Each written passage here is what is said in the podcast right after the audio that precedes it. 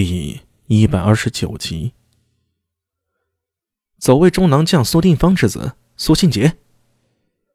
少年气势汹汹的自报家门，他话音一落，身后传来一声兽吼，一头身长不到一米、高约四十厘米左右、白头灰背的冠类猛兽露出头来。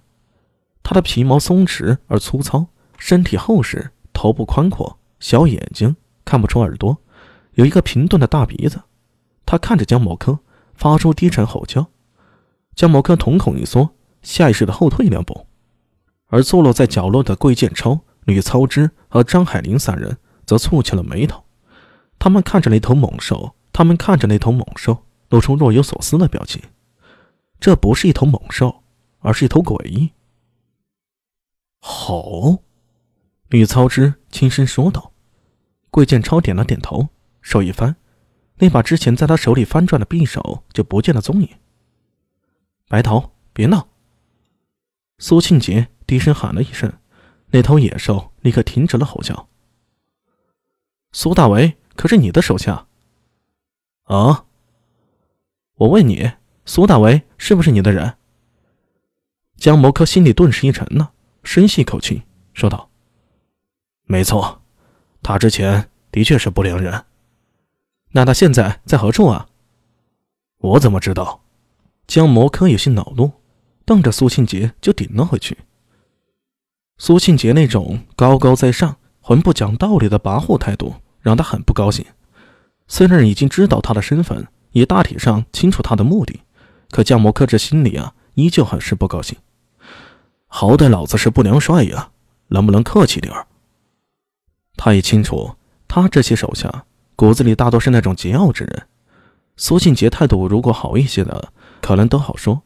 偏偏他这种目中无人的态度，如果江某科服软了，就会在一众手下心中种下窝囊废的形象，日后定会有诸多麻烦。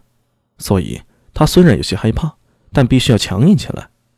苏庆杰眉头一蹙：“他不是你的手下吗？”我说了，他之前是我的手下，但是现在……我已经好多天没见过他了，更不知道他在何处。那你就把他给我找出来！江某科怒极反笑：“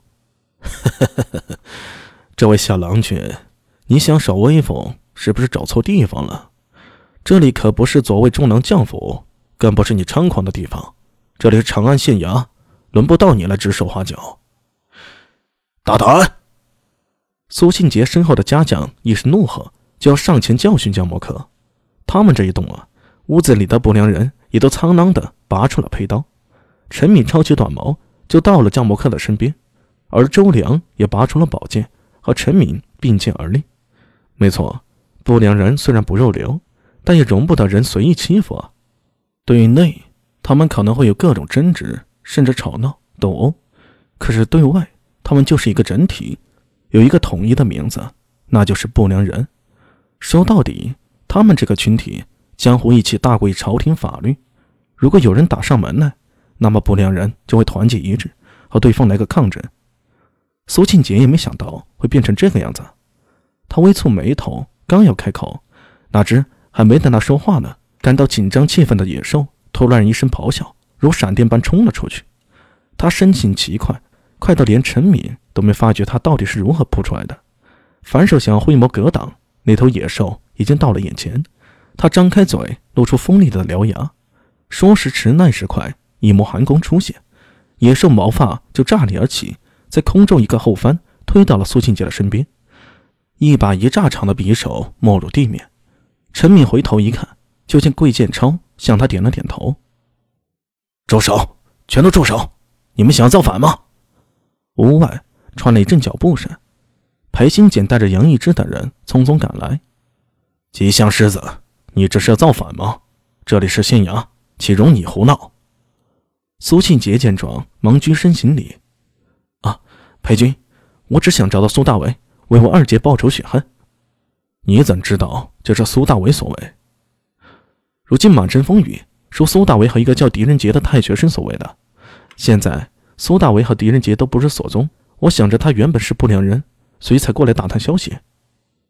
你打探消息就是如此吗？呃，我闭嘴！裴新简厉声斥喝。苏信杰诺诺的闭上了嘴巴。他认识裴新简，苏家和裴家的关系啊也非常密切。裴新简还是仓曹参军时的时候，曾是苏定方的手下。后来苏定方更是传授兵法，视裴新简为弟子。可以说，裴新简是看着苏信杰长大的。所以在裴新简面前，苏信杰只能收起傲气，不敢放肆。裴新简深吸一口气，看了一眼苏信杰身边那头猛兽。怎么，老师的白头吼也送给你了？爹担心我出意外，所以让白头跟着我。言下之意就是告诉裴新简，我今天的所作所为，我爹知道，而且同意我的做法，可以理解。苏庆芳毕竟是苏定芳的闺女，而且极为宠爱。裴新杰转身看向江博克等人。找到苏大伟没有？